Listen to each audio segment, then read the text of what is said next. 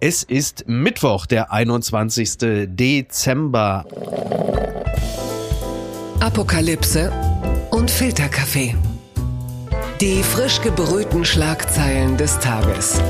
Mit Mickey Beisenherz. Einen wunderschönen Mittwochmorgen und herzlich willkommen zu Apokalypse und Filterkaffee des News Omelette. Und auch heute blicken wir ein wenig auf die Schlagzeilenmeldung des Tages. Was ist wichtig?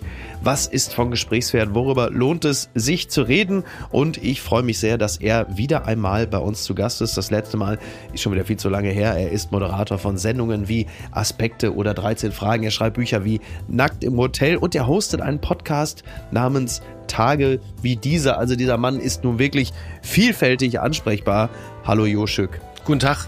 Toll, dass ich wieder hier sein darf. Ja, es, es ist wirklich schon wieder zu lange her. Ja. Ähm, Elon Musk sucht gerade äh, angeblich einen neuen CEO bei Twitter. Und äh, was ich auch äh, gerade noch gelesen habe vor ein paar Stunden, er hat ja eine Umfrage äh, in Auftrag, also was heißt ein Auftrag, er hat sie einfach gemacht bei Twitter, ob er zurücktreten soll als Twitter-Chef. Und dann gab es so 57 Prozent haben gesagt, ja bitte, unbedingt. Und danach hat er gesagt, also Umfragen künftig nur noch für zahlende Mitglieder.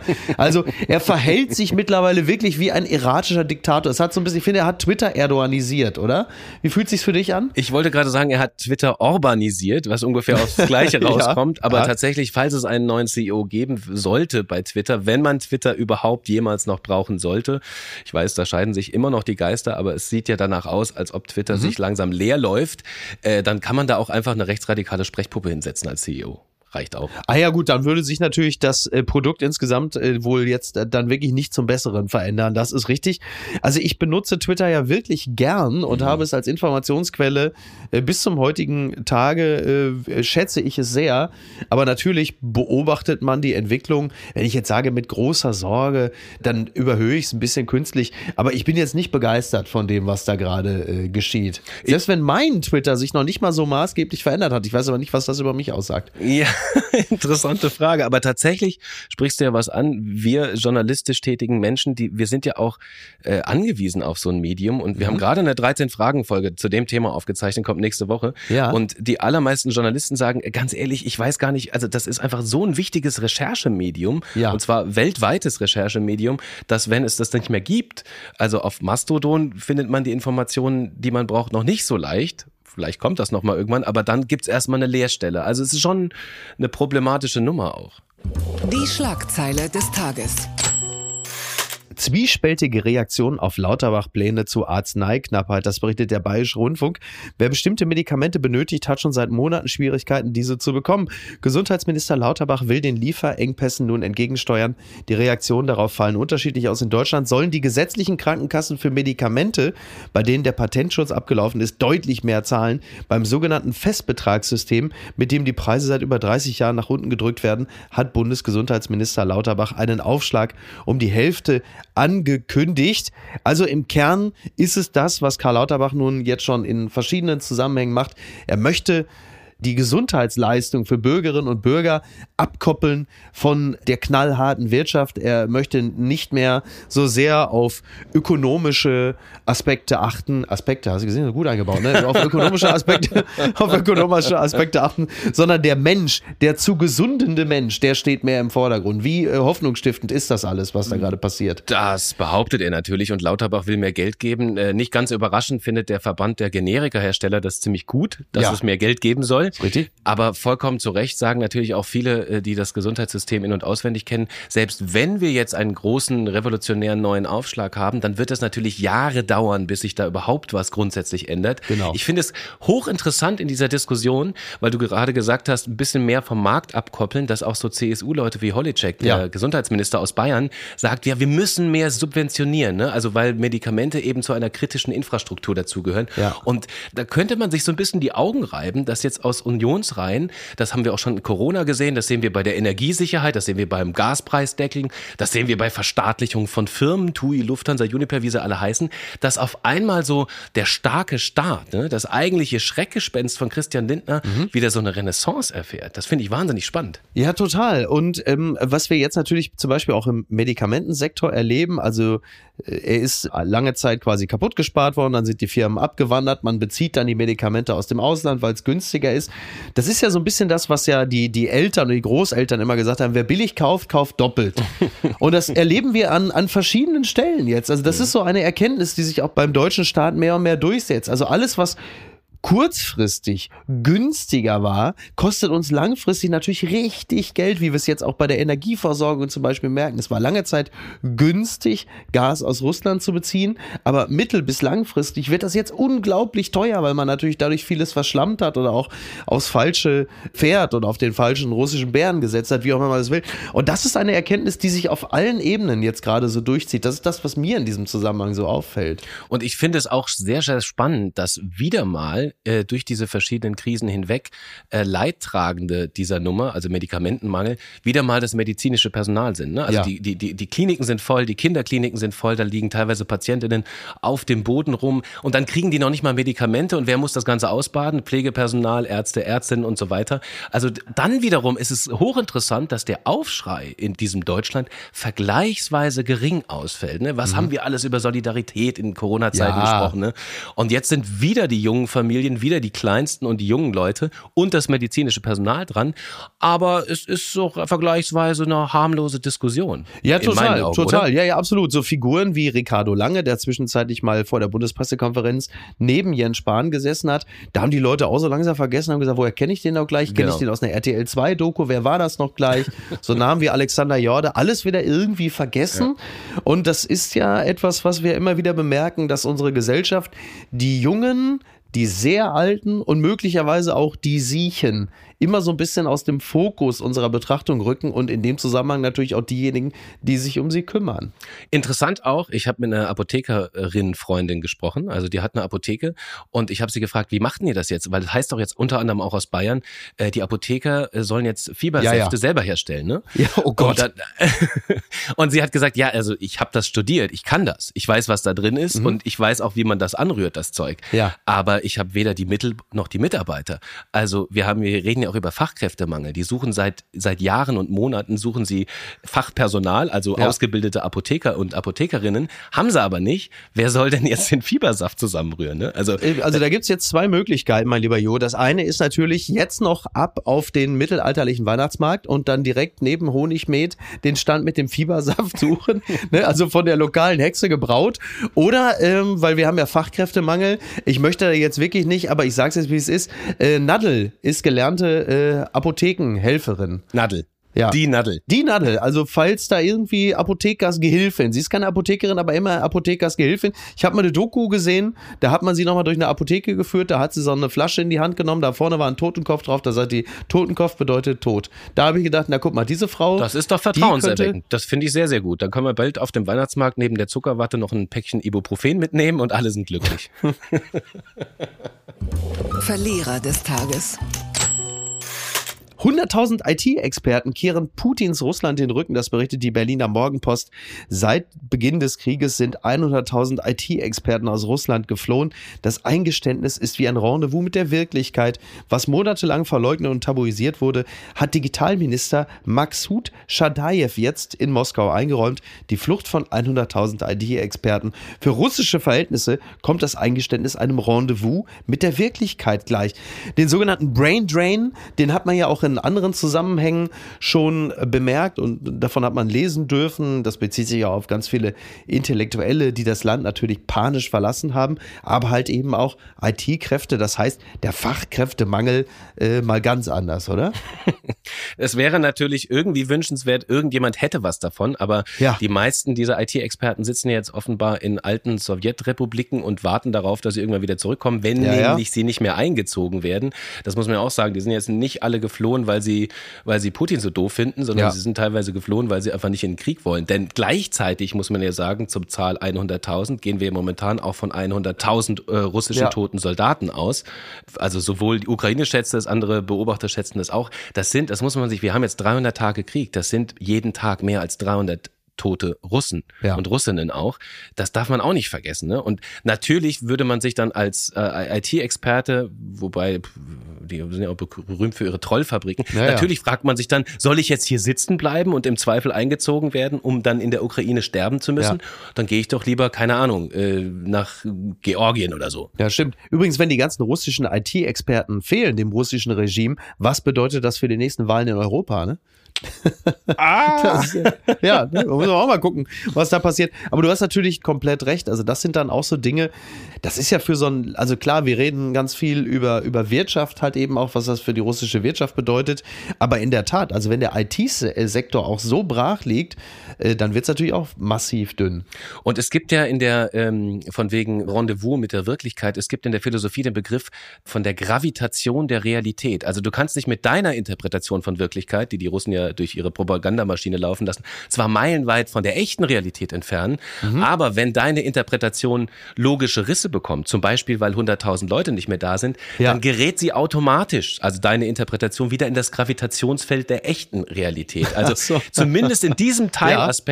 Könnte es jetzt soweit sein. Das wäre natürlich die, also ein frommer Wunsch wahrscheinlich, aber es wäre eine Hoffnung, Mhm. dass da noch mehr Risse reinkommen und sich Russland als Ganzes wieder mehr, also näher an die Realität bewegt. Stell dir das vor. Also das, was wir hierzulande auch immer so ein bisschen kennen als die normative Kraft des Faktischen, ne? So. dass es halt irgendwann nicht mehr anders geht und man da- dann einfach automatisch irgendwo wieder in der Wirklichkeit ankommt. Ja, es wird spannend. Also es fehlen auf jeden Fall äh, russische Experten, die im Internet eine andere Wirklichkeit entwerfen. So viel steht schon mal fest. Unterm Radar. Dieses Bild bringt dem Kanzler eine Menge Spott ein, das berichtet t-online.de. Olaf Scholz hat sich bei einem Besuch des BMW Motorradwerks in Berlin-Spandau mit einem Elektroroller der Polizei ablichten lassen. Nun spottet das Netz. Also er hatte einen Termin mit äh, Bürgermeisterin Franziska Giffey, das ist sie ja noch, mitten im Wahlkampf für die Wiederholungswahl. Und da saß der Kanzler dann auf einem elektronischen Polizeiroller. Kein besonders äh, vorteilhaftes Bild. Und wieder einmal die Frage, wo sind in diesem Moment dann so Berater? Also der äh, sehr, sehr verehrte Fabian Köster schrieb dann unter das Bild zum Beispiel Alarm für Olaf Elf. Das hat mir sehr, sehr gut gefallen. Und da gibt es ja, wir, wir ändern uns ja, also es gibt ja immer zum Beispiel das Dekret, Leute, um Gottes Willen, Politiker nicht beim Essen fotografieren lassen. Also Angela Merkel äh, verzehrt einen Hering, sieht so ein bisschen aus wie der dritte Pelikan bei Madagaskar. Martin Schulz hat irgendwie auch so ein Häubchen auf, wo er irgendwo ein Werk bewundert. Das ist nie gut. Markus Söder macht gut. sich Spiegeleier auf Instagram, solche Sachen. Das ist, kommt immer so halb gut an. Ja. Merkel mit der Roboterhand fällt mir ein, Merkel mit den Papageien. Oh ja, Merkel und die Papageien. Das, Also- also mit Tieren ist natürlich ganz gefährlich, weil die sind natürlich komplett, also Tiere und Wolfgang Kubicki komplett unberechenbar, muss man immer aufpassen.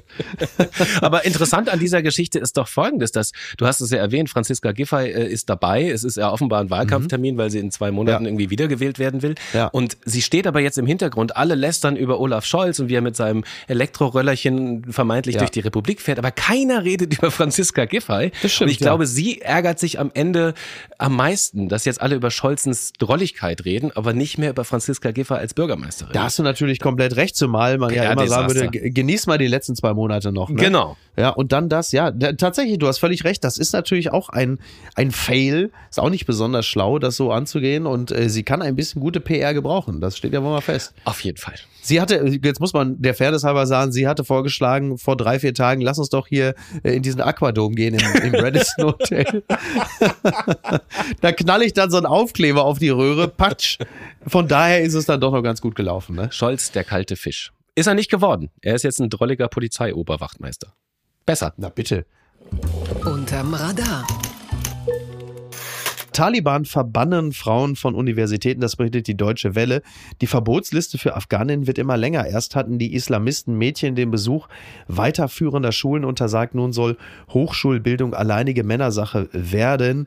Das haben die radikal-islamischen Taliban in Afghanistan jetzt dann auch verkündet. Es ist äh, so, dass der Minister für höhere Bildung, Scheich Neda Mohammed Nadim, das Ganze unterzeichnet hat. Begründet wurde die Entscheidung nicht. Ich glaube, das muss man auch nicht begründen. Sie sind halt einfach the fucking Taliban. Also was müssen sie da großartig begründen? Das sind einfach Und- Frauenfeinde mit Ansage und das haben sie Genau. noch nie verhehlt Genau. und machen das jetzt. Genau, sie machen das jetzt und sie ziehen halt einfach komplett durch und sie sind jetzt genau da, wo wir die ganze Zeit vermutet hatten, wo, wo dieses Land am Ende dann rauskommen würde. Vor allen Dingen auch dann, wenn halt eben äh, der Lichtkegel woanders ist. Und all das passiert jetzt, wie wir es dann auch befürchtet hatten. So, Und- da stehen wir jetzt. Und es ist ganz interessant, also die äh, sehr hoch wohlgeschätzte Düsen Tekal, Menschenrechtsaktivistin, die sich ja auch Ja. gerade sehr, sehr stark für die Frauen oder überhaupt die Menschen im Iran einsetzt, Genau. die hat sich auch vorher ganz stark für die Menschen im, in Afghanistan eingesetzt Ja. und hat immer Ja. wieder darauf hingewiesen, Leute, lieber Westen, also Westen im ganz allgemein, wir müssen der Schallverstärker für die Unterdrückten sein. Ja. Das gilt für Iran, das gilt aber genauso für Afghanistan. Und wir haben ja dieses ganze Afghanistan-Desaster. Wir, äh, wir erinnern uns mal dran. Wir sind da irgendwie holter Ja, ja. die Polter abgezogen. Jetzt sitzen da immer noch Tausende von mit Deutschland Verbündeten und warten darauf, ob sie jetzt eigentlich doch irgendwann mal gerettet werden oder nicht. Äh, Pustekuchen. Mhm. Die, die Taliban- noch leben. Genau, Taliban machen jetzt einfach, was sie wollen, genauso wie es also alle Experten immer vermutet hatten. Äh, erst dürfen sie nicht zur Schule gehen, jetzt nicht mehr zur Universität gehen. Es gibt diese, diese Geheimzimmer, also Mhm. unter Lebensgefahr unterrichten 16-Jährige, 7-Jährige in so geheimen Orten, wo man sich nur äh, mit geheimem Code verabreden kann. Denn wenn das aufliegt, Ja. dann äh, landen die auch alle in der Folterkammer oder sogar irgendwie in der Todeszelle. Das, das weiß man ja immer nicht so genau. Und das ist genau das eingetreten. Sobald der Lichtkegel weg ist, sobald der Westen nicht mehr der Schallverstärker ist und so ein bisschen, ach komm, wir haben jetzt die nächste Krise, da- die nächste Sau, die durchs Dorf getrieben wird, in dem Moment geht's wieder hart weiter. Genau, und deshalb wünsche ich mir so sehr, dass es uns allen gelingt, die Aufmerksamkeit für die iranische Angelegenheit hochzuhalten, dass das, was uns jetzt nun auch schon seit drei Monaten wirklich sehr, sehr stark beschäftigt, äh, was wir auch in sozialen Netzwerken immer wieder teilen, dass, dass wir auch den Schwung behalten, das auch wirklich mal weiter mit Interesse und Emotion aufzuladen, dass wir nicht das machen, äh, was wir immer machen, dass wir in alte Muster verfallen und uns anderen Themen wieder zuwenden, die natürlich irgendwann auch wieder auf den Plan geworfen werden, aber dass es uns auch einfach gleicht, diese, diese Dinge einigermaßen gleichmäßig zu betrachten. Also, dass wir in der Lage sind, auch uns für die Belange der Ukraine und Ukrainer einzusetzen, das ist ja offenkundig. Und das muss uns beispielsweise beim Iran auch gelingen. Ansonsten geht es so aus wie in Afghanistan oder beispielsweise auch in Weißrussland. Wir erinnern uns an Belarus, an die tapferen Frauen, bei denen wir das Gefühl hatten im letzten Jahr, die können da auch den Kipppunkt erreichen. Aber so sieht's jetzt gerade nicht mehr aus. Ich glaube ja, dass viele Menschen so, eine, so ein Ge- Gefühl von Überforderung spüren, weil sie durchaus wahrnehmen, dass es verschiedene Krisen gibt. Aber natürlich hat jeder auch nur ein begrenztes Energiereservoir und vielleicht auch eine begrenzte Zeit, äh, keine Ahnung, für den nächsten, ich sage jetzt mal ganz platt, für den nächsten Insta-Post, weil das kostet alles Zeit, man muss sich immer wieder neu auseinandersetzen und das sind auch alles harte Themen. Es geht immer um, um Todesfälle, es geht um Frauenverachtung und so weiter. Und das, das ist jetzt, geht ja auch nicht spurlos an einem vorbei. Ja. Gleichzeitig habe ich den Eindruck, vielleicht, also so sehr ich, ich mag ja Humor. Wir kommen ja ohne Humor durch diese Krisen gar nicht durch. Ja. Vielleicht sollen wir ein bisschen weniger Energie in äh, lustige Olaf Scholz-Memes reinstecken, sondern ein bisschen mehr Energie in sinnhafte Afghanistan-Posts zum Beispiel. Also ich will da niemandem zu nahe treten, das kann jeder, er muss ja jeder selber entscheiden. Aber ich glaube, da ist, vielleicht ist in der Aufmerksamkeitsökonomie auch der ein oder andere Pfad der, der falsche oder der nicht ich bin ja für beides. Ich bin ja für beides. Also ich bin ja dafür, dass, dass wenn wir uns das Ganze wie so eine, wie so einen großen Eintopf vorstellen, ja, dass da gerne Olaf Scholz Memes rein dürfen. Aber du musst halt eben auch immer wieder Afghanistan, den Iran, die Ukraine reinschnippeln und zwar in einer sättigenden Menge. Also den Leuten immer das Gleiche vorzusetzen, in Anführungsstrichen, ist natürlich auch nicht gut, weil dann wird nur noch abgewunken und dann sagt man, ja, ist gut, wir wissen es ja jetzt. Aber wenn du es beständig machst, darum geht es eigentlich, dass du, wenn es darum geht, in Anführungsstrichen Content zu liefern auf der eigenen Seite, dass man auch unberechenbar bleibt im Sinne von, jetzt ist es lustig und als nächstes kommt dann der Hammer, dass du sagst, ach du Scheiße. Aber Vielleicht einigen dass, wir uns dass, darauf- die- dass die Abstumpfung nicht so schnell greift. Vielleicht einigen wir uns darauf, wir äh, Olaf Scholz-Memes sind total okay. Vielleicht eine Gender-Debatte weniger pro Jahr. Darauf können wir uns auf jeden Fall verständigen. Die unbequeme Meinung. Politikerin soll 900 Euro für Klimaprotest zahlen. Das äh, entnehme ich der T-Online. Nach dem Vorbild der letzten Generation klebte sich in Köln eine Stadträtin als Rednerpult. Jetzt teilt die Stadt mit, bald kommt die Rechnung dafür. Also 900 Euro äh, muss das Ganze, ist wahrscheinlich das teuerste Möbel, was es in ganz Köln gibt. Man weiß ja das in der Stadt jetzt, also sagen wir es mal so. Naja, und es, es war wohl so, am 8. Dezember, da nahm sie an ihrer letzten Sitzung für die Kölner Wählergruppe teil. Dann gab sie das Mandat innerhalb der Wählergruppe weiter. Und dann hat sie sich aber so am Ende ihrer Rotation, äh, da hat sie dann sich mit der linken Hand am Pult festgeklebt. Also hatte also noch eine Tube mit Sekundenkleber rausgezogen, sich am Pult festgeklebt. Und dann hat aber Henriette Reker, also die Oberbürgermeisterin, Bürgermeisterin gesagt, so komm, äh, wir haben ja noch ein zweites. Das ist nicht das Das, Allerlustigste. du- das ist so, also, ne, aber so, ja, so komm, was machen wir jetzt? Ja, machen wir ein zweites hier, stell das hin, so. Und dann hat die andere sich aber ohne zu muchen dann da wieder hingesetzt einfach und dann weiter an der ganzen Sitzung teilgenommen. Das ist so ein bisschen wie diese berühmte Ballonfahrt, ne, wo so, so aufgestiegen auf den 500 Metern in den ersten fünf Minuten, willst du mich heiraten? Nein. Und dann halt einfach musst du die letzten vier Stunden dann noch gemeinsam da im Ballon sitzen. Also, performativ geht's auch besser. Stell ne? dir vor, du klebst dich fest und keinen interessiert. Also Ja. dieses zweite Rednerpult ist schon echt eine, ist echt schon eine Wucht. Ja. Aber der Umgang jetzt auch mit dem Verwaltungsapparat Deutschlands Ja. ist auch wahnsinnig toll. Ne? Erst gibt es einen Sachverständigen, der das. Rednerpult erstmal begutachten muss. Natürlich. Was könnte das dann möglicherweise für, für Schäden geben? Da gibt es eine erste Kostenschätzung. Ja. Und dann wird natürlich, wird erstmal ein Angebot, mehrere Angebote eingeholt. Es wird, vielleicht wird sogar schon eine Ausschreibung oder sowas gemacht. Und ich stelle mir das dann so vor, dass dann so jemand sagt, ja, nach den verschiedenen Vergleichsangeboten sind wir zuversichtlich, schon im dritten Quartal 2023 der Gestalt das Rednerpult wieder instand setzen zu können mit einem Strich Ja. Farbe. Das ist wieder funktionsfähig neben Ja, Frau aber in Reker stehen Köln könnte. hast du doch, in Köln hast du doch sowieso mal einen Sachverständigen, der dir nach äh, drei Sätzen schon sagt, ja, also, das ist ein ganz besonderer Rednerpult. Da hat der Willi Milovic, hat damals 81 seine ganz, seinen berühmten Sketch, wo er aus dem Schrank guckt und sagt, ich habe keine Hose an. Dann hat er da geschrieben, sonst würde der nur 200 Euro kosten. Aber das ist ja von höchstem kulturellen Wert, das kostet 8000 Euro, das Ding. Das kann man ja von den Kölnern erwarten. Ja, außerdem die Kölner leisten sich jetzt auch ihre, ihre Oper zu sanieren. Die sollte mal 250 Millionen kosten. Inzwischen kostet Ja. sie über eine Milliarde Euro. Wirklich? Da, Oh ja, mein Gott. Da kann man sich ruhig auch mal ein Rednerpult für 900 Euro leisten. Das Also, finde ich, das das, finde ich schon okay. Finde ich alle. Übrigens, wo wir beim Thema Klima und ja Bühne äh, schon sind, ihr habt ja jetzt im Podcast äh, Tage wie dieser, da hattet ihr ja gerade einen prominenten Gesprächspartner, der sich mit dem Thema Klima ja äh, immer mehr beschäftigt. Richtig, nämlich Ecki von Hirschhausen. Eckhard von Hirschhausen ist tatsächlich, also er ist jetzt inzwischen angetreten als, als, also er will die Welt mitretten. Ja. Also nicht alleine, aber er hat äh, großes Interesse, nachdem er, äh, glaube ich, einige Jahre Nachdem er der Welt so viel angetan hat, hat er gesagt, jetzt kann ich Jetzt mal von sich fair. Und er hört deswegen als Bühnenfigur auf. Und das Ja, jetzt, kommt, jetzt kommt der Gottschalk-Moment. Es gibt also doch eine gute Nachricht. Ne?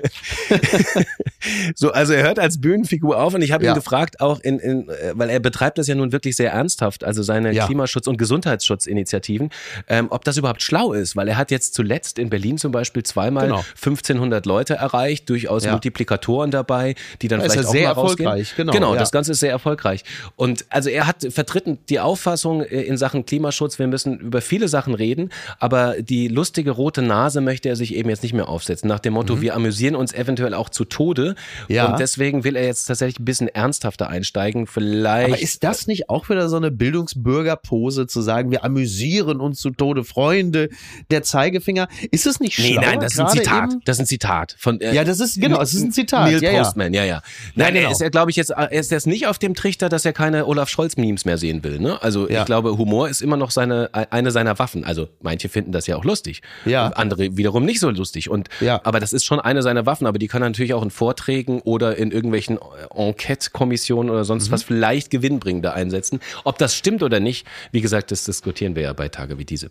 Genau, ihr diskutiert ja generell sowieso. Also im Grunde genommen nehmt ihr ja so ein bisschen die Woche auseinander, oder? So wie sie es für euch aus äh, angefühlt hat. Ja, wir machen, äh, wir nehmen die Woche, wir, ich würde sagen, wir gehen so noch einen Schritt weiter. Es sind Themen, die in der Luft hängen, die wir diskutieren. Und wir haben aber, und das ist vielleicht auch der Gegensatz zu meiner Rolle hier, hier, Ja. wo ich alles aus Negativität rausströme und über Politik lästere, bei uns Ja. heißt es äh, Zuversicht first. Ja. Also mein Motto ist ja, wir müssen alles erwarten, auch das Gute.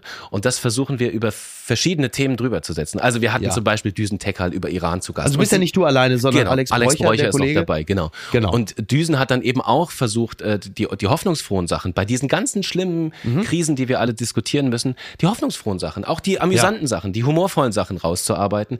Und ich glaube, das ist gar nicht so ein schlechter Ansatz, weil äh, es hilft ja nichts. Also, wie, also die Welt ja auch brennt so, eh, oder? ne? Die Welt brennt. Ja. Also können wir jetzt natürlich die Hände in den Schoß legen und sagen, gut, das war's. Ja. Oder wir machen einfach heiter weiter Ja. im Wortsinne. Die Welt brennt, halten wir wenigstens noch ein paar Marshmallows drüber und unterhalten uns darüber. Genau, so sieht's Wie sehr sie brennt. Das Kleingedruckte. New York Times, Hakenkreuz-Skandal um Kreuzworträtsel. Das berichtet die Frankfurter Rundschau. Ein Kreuzworträtsel in der New York Times sorgt für Ärger in den sozialen Medien. Das Lösungsgitter des Sonntagsrätsels erinnert für einige Kritiker an ein Hakenkreuz. Veröffentlicht wurde das Rätsel mit dem Titel Some Themes Missing am 18. Dezember, also ausgerechnet dem ersten Tag des jüdischen Chanukka-Festes. Äh, an dieser Stelle übrigens Happy Chanukka, das wollte ich noch ausgerichtet haben. Das haben wir nämlich in der Ausgabe am Montag verpasst. Das ist mir echt ein bisschen unangenehm. Und Olaf Und, Scholz hat äh, die Kerze angezündet. Bitte, also. Hast, hast, du gesehen, als Olaf Scholz die Kerze angezündet hat? Ich, immer, ich bin immer noch äh, von Söder traumatisiert, deswegen ist mir da Scholz mit der Kerze so ein bisschen untergegangen. Ich war mir fast sicher, und das war so ein Motorroller-Moment, ich war mir fast sicher, Olaf Scholz hat mich bestimmt 22 Sekunden lang mit einer Kerze die andere Kerze angezündet und ich war mir fast sicher, irgendwas geht gleich schief. Und oh dann je. wusste er danach nicht genau, wo er die Kerze hinstellen sollte. Und dann kam der Rabbiner neben ihm und hat gesagt, da ist doch ein Kerzenständer, kannst du einfach da abstellen. Und hat er so reingestellt und hat dann auch wieder so ganz happy gegrinst. Es hat geklappt. Ja, man will ja nichts, man will ja nichts falsch machen, da gerade im Prozedere. Ne? Dann hast Absolut. du dann, weiß, um Gottes Willen, die ganzen Teller und was nicht alles. Und dann sagst du, nee, mach mal du lieber. Äh, ich habe ja keine Ahnung. Übrigens, dieses Rätsel wurde von Ryan McCarthy, einem Unternehmensberater aus Washington, entwickelt. Und der schrieb noch, ich bin begeistert, mein erstes Sonntagsrätsel in der Times zu haben. Dieses Gitter ist eines meiner Lieblingsrätsel, da es eine Vielzahl von Themenbereichen abdeckt. Ja, zum Beispiel Nationalsozialismus, Aua. wenn man also den Leuten glauben darf. Das ist natürlich ausgesprochen ähm, ungünstig, zumal die New York Times offensichtlich schon ein paar Mal auffällig geworden ist, ähm, auch mit solchen Rätseln, das, also sowas ähnliches gab schon 2014 und 2017. So, jetzt so. ist, also du, du, hast es auch gesehen, ne? Ich habe es auch gesehen und ich äh, äh, ja, ich verstehe, dass man darauf kommen ja, könnte. Ja, aber ich muss ja. auch, ich habe versucht, mich danach zu überprüfen, geht natürlich im Nachhinein nicht mehr, aber ich habe es gesehen, na, nachdem ich wusste, es gibt einen Hakenkreuz-Skandal. Ja. Und dann sieht man das Hakenkreuz absolut genau, sofort. Ne? So wie man ja.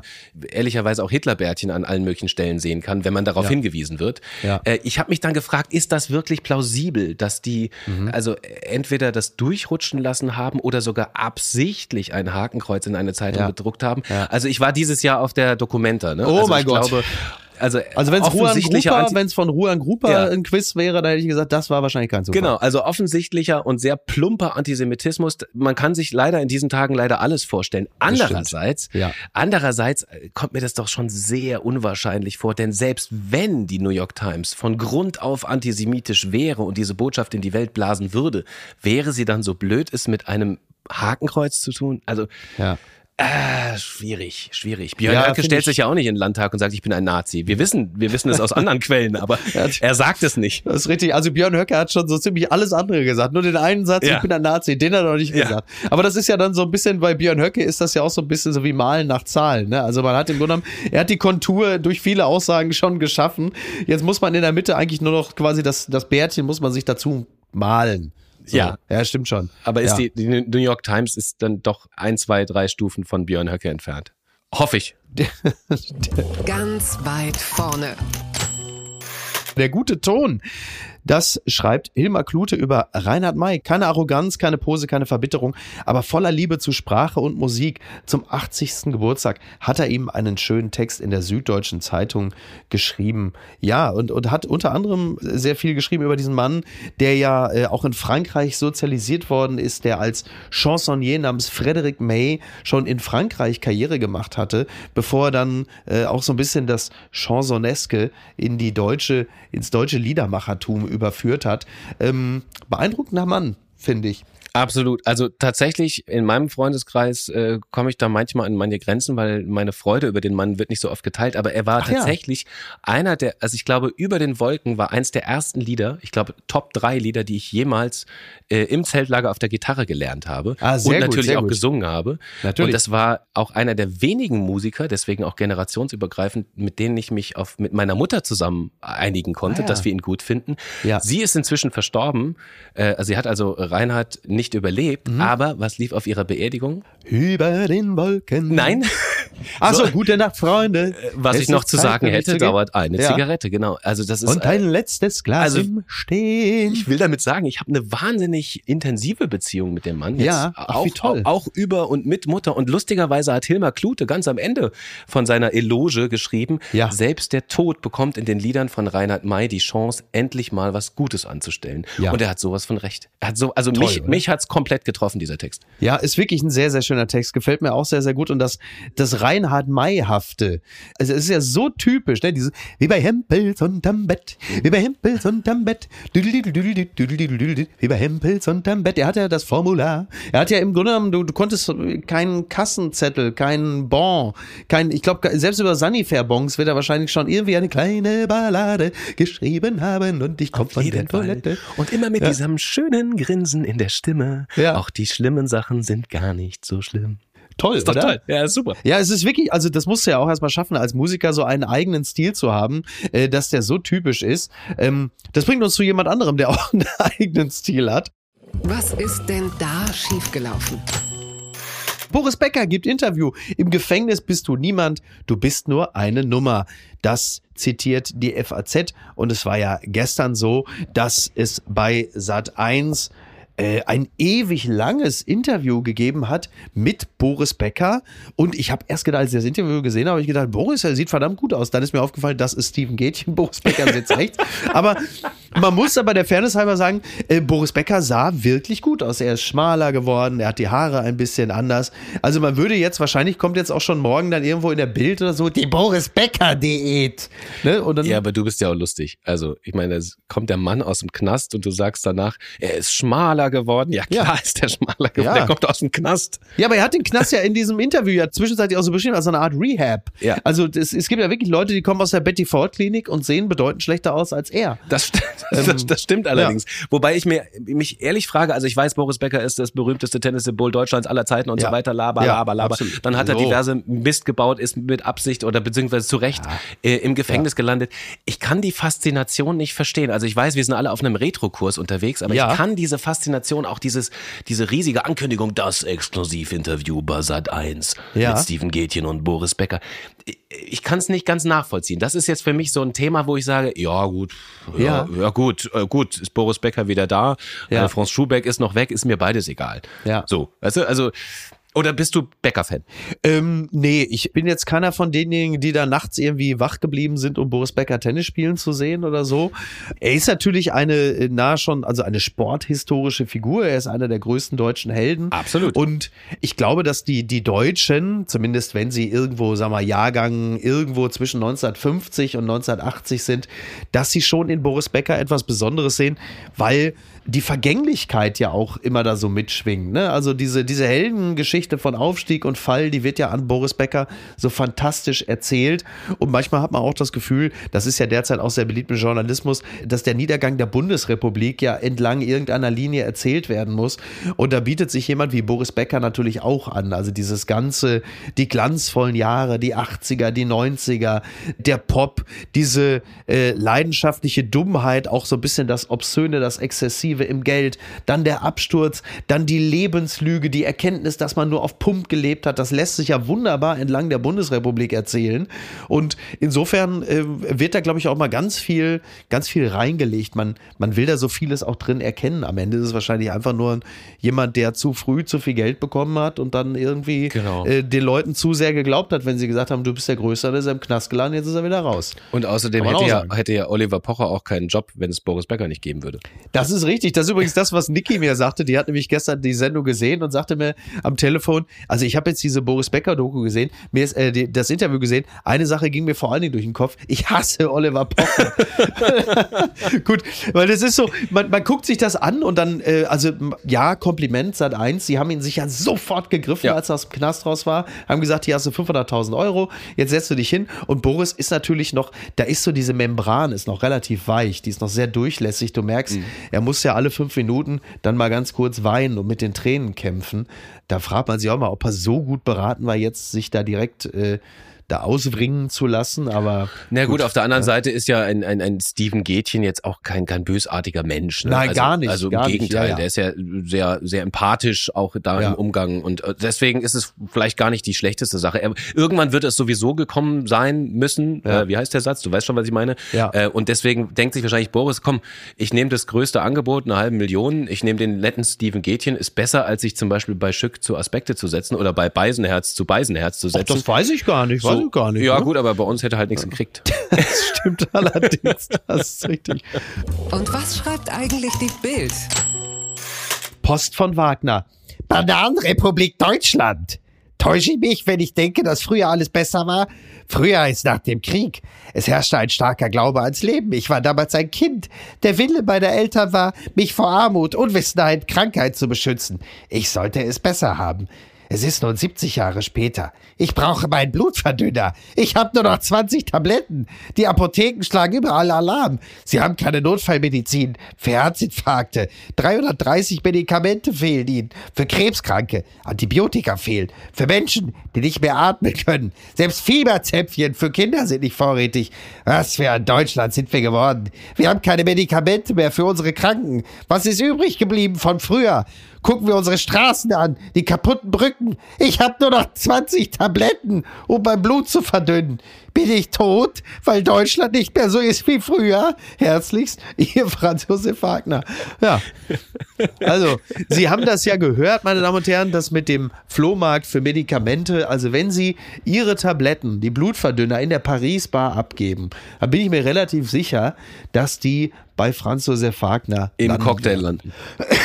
Ja, das ist richtig. Landet sowieso schon so viel Kram den ganzen Abend über. Da kommen Ja. auch noch die paar Ibos, Das- die wir noch übrig haben, können wir auch noch reinschmeißen. Das ist richtig, aber es ist leider so häufig, wie, wie so häufig bei Franz Josef Wagner, man lacht und man denkt, ja, aber es steckt dann doch auch schon eine gewisse Wahrheit da drin. Ne? Welche, leider- welche genau meinst du? Ja, dass er nur noch 20 Tabletten hat. Ach so, ja Ne? gut, das stimmt, ja. Das, Ja. das ist natürlich dramatisch. Das tut mir auch Ja. wirklich leid. Also niemand Ja. sollte äh, nur mit 20 Tabletten auskommen müssen. Ja, aber, Ja. aber bevor Sie, meine Damen und Herren, jetzt einfach irgendwelche 20 Tabletten nehmen, aus Angst, dass sie Ihnen demnächst schon fehlen könnten, also warten Sie noch mal ab erstmal. Ne? Hamster-Tabletten essen. Hamster-Tabletten essen. So, jo, und äh, wenn wir äh, den Tag heute angehen, wer ist dann später neuer CEO bei Twitter? Du darfst jetzt noch einen Tipp abgeben. Wer wird's?